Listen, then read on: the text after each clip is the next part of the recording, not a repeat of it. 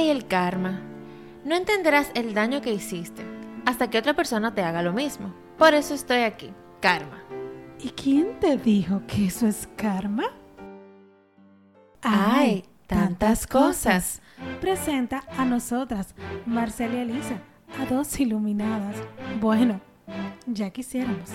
Y ahora en este podcast, además de abrir el espectro, decimos sí cuando queremos decir sí.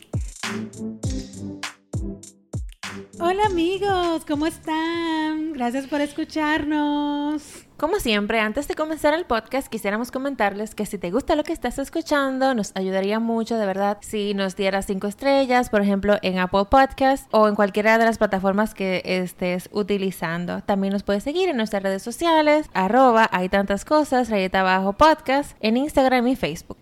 Entonces, mi querida Marcel, ¿cuál es el tema de hoy? Bueno, Elisa, hoy vamos a hablar de un tema que me encanta, muy controversial. Eh, vamos a hablar del karma.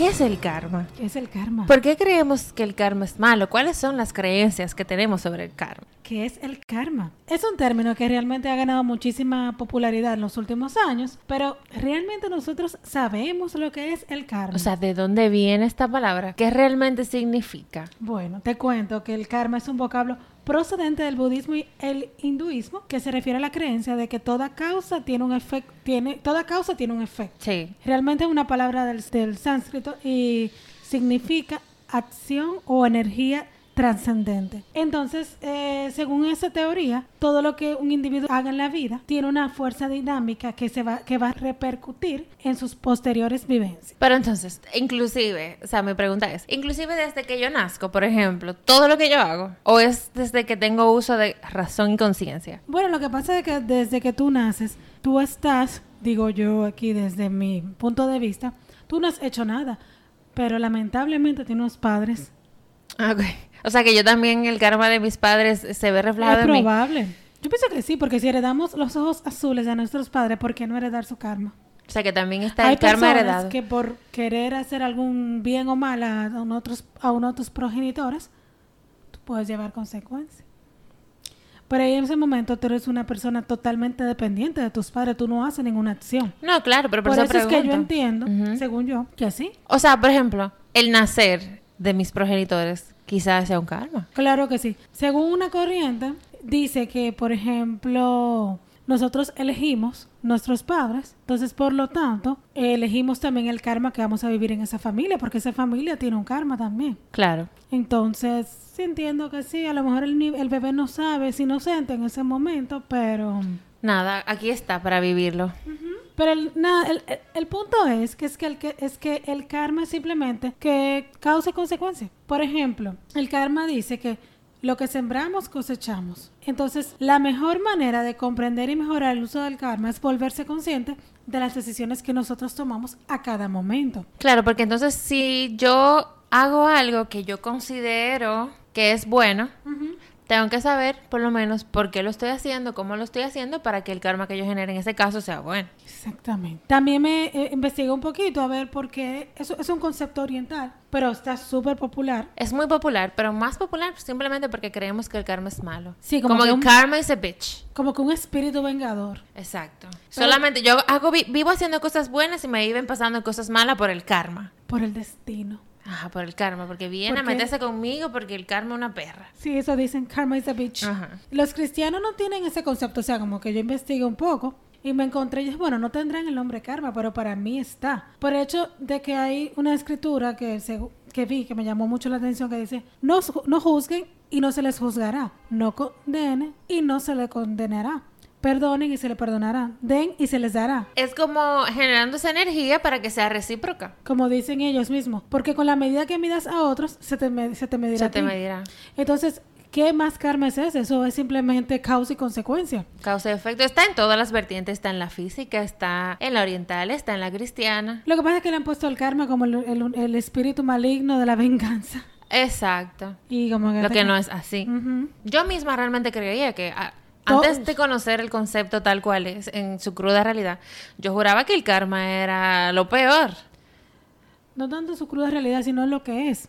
Exacto, en lo que es. Entonces, por ejemplo, nos encontramos con frases como, vamos a hablar de estas frases, que dicen, cuídese de hacerla porque, porque de pagarlas no se salva nadie. Recuerda que en toda esta vida se paga. Fíjate como que, qué energía. Tiene una connotación muy negativa. O sea, cuídate porque todo lo que te estás haciendo hay un juez. O sea, porque yo estoy haciendo todo siempre mal. Sí. Estoy haciendo el mal todo el tiempo, lo cual voy a pagar. Totalmente. Prepárate. Entonces, por ejemplo, también me encontré con otras. A quien actúa con maldad hay que desearle suerte. Tarde o temprano la necesitará. Porque también lo va a pagar. Y como que también el karma es un espíritu vengador. Exacto. Como que karma is a bitch, pero... Sí, pero es porque se enfoca solamente en lo negativo. Porque si tú haces tus cosas buenas, o sea, tus buenas acciones, tus acciones rectas, se supone que tú vas a generar un karma bien. Se supone. Exacto. y, como el yin y el yang. Totalmente. La dualidad. Entonces también, por ejemplo, nunca entenderás el daño que le hiciste a otra persona hasta que te haga lo mismo. Para esto está el karma. O sea, vuelve el espíritu vengador. Sí, no, esas frases siempre están en... Y la gente las repite y yo me quedo como que, y de verdad no, no, no nos tomamos el tiempo de analizar todo esto. Ahora mismo lo estamos haciendo. Entonces, esta es muy chula, esta. No sé si es el karma o es esa cadena de WhatsApp que no envié a 30 personas o más. O la cadena de Hotmail, en nuestro caso. Es la cadena de Hotmail, sí. Ese es el karma. Y que no sé si estoy soltera por el karma o por la cadena de Hotmail que no mandé hace como, no, 5 no, como 15 años. Yo diría, ¿qué más? Uf. 20 años. Porque dime, de que era uno chiquito y con la cadena Hotmail. Manda esto. Como de los 10 años, ya con un correo, con un messenger. Sí. Manda este correo a 10 personas, si no tendrás mala suerte. Ajá. yo no mandaba ninguno. Yo sí, yo ponía, bueno, por si acaso, aquí lo reenvío. yo no mandaba ninguno. Bueno, ya lo más seguro pues estoy soltera por eso. no, y como que ahora yo decía, bueno, yo no sabía lo que era el karma en ese momento, pero... Ni idea. Pues, el, oye otra. El karma dijo, amarás a quien no te ama por no haber amado a quien te amó. Ay, qué enredo. qué enredo. Para que tú te fijes cómo... Ay, eso tiene tantas lecturas, oye. Amarás a quien no te ama. Por no haber amado a quien te amó. Pero oye, cómo pusieron el amor. Es para que... Como algo egoísta. Amarás a quien no te ama. O sea, tú amas para recibir a cambio o simplemente amas porque amas y eso es amor. Ay, no sé. Ay, tipo poeta, pintor que vive. Tú sabes que lo que los poetas y los pintores siempre están en, un desamor, un bachatero también puede ser. un reggaetonero también. Amarás a quien no te amó. Eso es para que tú sientas lo que se siente. Pero que definitivamente es que tiene muchas lecturas, pero la voy a dejar ahí. oye otra de los poetas. Eran amantes eternos. Buscarse y encontrarse uno y otra vez era su karma. Pero entonces, al final así todas esas frases ahí todas trilladas con el concepto, con un mal concepto de lo que porque es el esas frases como esas son las que nos han dado pie para pensar que el karma es algo negativo solamente. Y el karma realmente no es ni negativo ni positivo, es un sentimiento totalmente neutro. Exacto. Es lo que tú haces, tú generas una energía. Porque cada cosa, todo es energía. Tú haces algo, una energía. Entonces esa energía se va y vuelve. Como un boomerang. Y no de Instagram. Mi autor, uno de mis autores favoritos que siempre lo menciono, Deepak Chopra, él dice que, por ejemplo, que el karma es un proceso de elección consciente donde nos hacemos estas preguntas. ¿Cuáles son las consecuencias de las decisiones que estoy tomando? ¿Esta decisión traerá felicidad para mí o para las personas que me rodean? Cuando tomas una decisión tienes un como resultado una forma de comportamiento que se llama, entonces a esto él le dice, cuando tomas una decisión tienes como resultado una forma de comportamiento que se llama acción correcta espontánea como que voy a explicar un poco esto. Una acción correcta espontánea es, es como la acción correcta que surge, no que siempre pensamos, wow, tuvo una consecuencia incorrecta, no, lo que sucedió fue lo único que pudo haber sucedido y eso es lo correcto independientemente del juicio que nosotros tengamos a la situación que estemos viviendo. O sea, como que cada acción es correcta y es espontánea de acuerdo a lo que tú hiciste, no en el sentido acusador, sino en el sentido de que lo que te has generado de acuerdo a tus acciones. Claro, básicamente. Sí,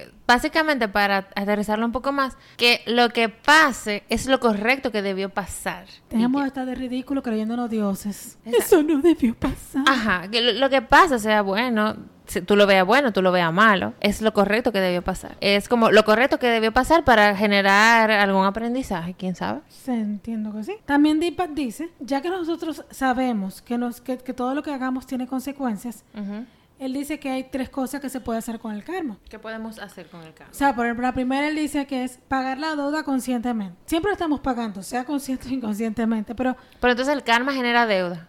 Cada energía, sentido- cada energía que se genera genera una deuda. bueno, en el sentido de, por ejemplo, si yo te robé a ti dinero, yo lo voy a, yo voy a tener que asumir esas consecuencias, no tantamente pagar para mí, como pagar suena como algo Claro, asumir las consecuencias de tus acciones. tú que me que no me que tú no hayas descubierto que yo te robé y yo no pagué con cárcel como se usa Pero en algún momento yo voy a perder ese dinero que yo te robé y más entonces o yo tomo mi decisión conscientemente de pagar mi deuda o, asumir mis consecuencias. asumir tus Por ejemplo, voy consecuencias. donde te mira, yo te robé, te devuelvo. Eso es una forma de tú conscientemente asumir la responsabilidad de tus acciones. Bueno, y también de limpiar tu energía. sí, sí, claro. Ajá. Eh, o sea, como que eso es lo más simple. Ajá. Entonces, la, la segunda cosa que él menciona que es transformar o transmutar tu karma. Una, una- o sea, como que sea una experiencia más agradable. Por ejemplo, haciéndote preguntas. ¿Qué puedo aprender de esta experiencia? ¿Por qué está sucediendo esto? ¿Cuál es el mensaje? Además que como lo que hemos mencionado, tú te lo preguntas que puedes aprender para que no te vuelva a, pas- a pasar otra vez.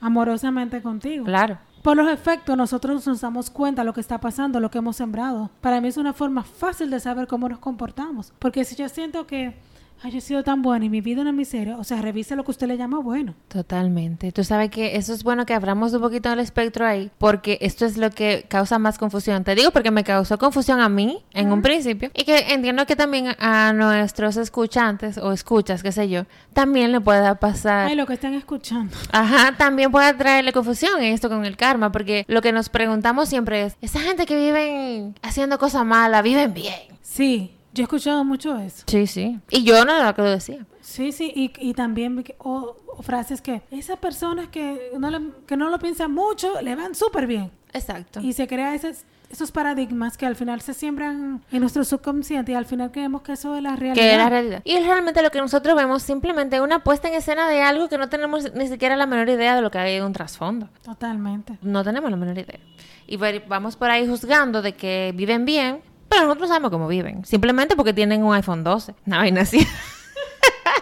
Un Porsche Ajá. 2021. Exacto. Pero lo importante es que nos convertamos en eso. Estamos trabajando para Estamos trabajando para eso. Tampoco es que nosotras vivimos en un ajore de karma y cosas. Simplemente que tenemos bien definido por lo menos los conceptos. Y un- es un trabajo de un día a día. ¿eh? Eso no es algo que se transforma de un día para otro. eso. Todos los días un poquito más consciente, paso a paso, de cada acción. Porque sabemos que eh, la cosa es neutra. Todo depende de nosotras. Exactamente. Una tercera decisión que dice Deepak es trascender el karma, como que hacerte independiente de él, como yo tuve como que releer esa parte, como dije, ¿qué es esto? Trascender el karma. Como lavar una, pre- él, él lo define como lavar una prenda sucia, en, a- en- en cor- en una prenda sucia en agua corriente todos los días. Cada día se quita una, Una mancha. exacto, una mancha nueva y hay que lavar una y otra vez. Todo esto, por supuesto, a través de la práctica. Entonces yo dije, wow, pero como que no me quedó claro. Dije, ok, hay, cuando llega un punto que dije, ah, eso es como ser testigo de las decisiones que nosotros tomemos. Como vernos en tercera persona. Me explico. Claro, no, y, no, y es que las tres eh, eh, reglas que dice Deepak que podemos hacer con el karma es básicamente lo mismo. Hacernos conscientes de nuestras decisiones para saber qué energía nosotros estamos generando. Es básicamente eso.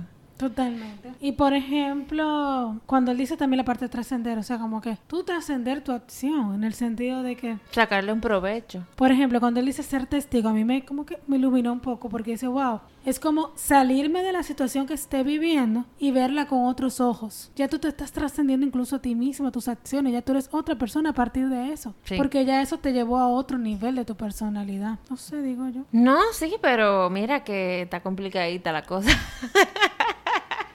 Salirte de... ¿Tú qué? De la situación que estés viviendo. Exacto, verla de una manera neutra, desde arriba. Sí. Exacto. También funciona mucho contarme las cosas en tercera persona. Ajá, o escribirle, leerla en voz alta. Eh, Ahí uno se da cuenta lo dramático y ridículo que uno puede llegar a ser. De cómo, cómo creemos que nos afectan las cosas. Y también ver que nosotros no somos el centro del universo. Totalmente. Wow, para nada. Entonces, Elisa, cuéntame alguna anécdota que tú hayas identificado algo, algo de karma. Una anécdota karmática. Qué lindo. No, por ejemplo, yo antes tenía hi- historias del karma que, por ejemplo, yo, yo solamente veía el karma de los otros, el mío nunca.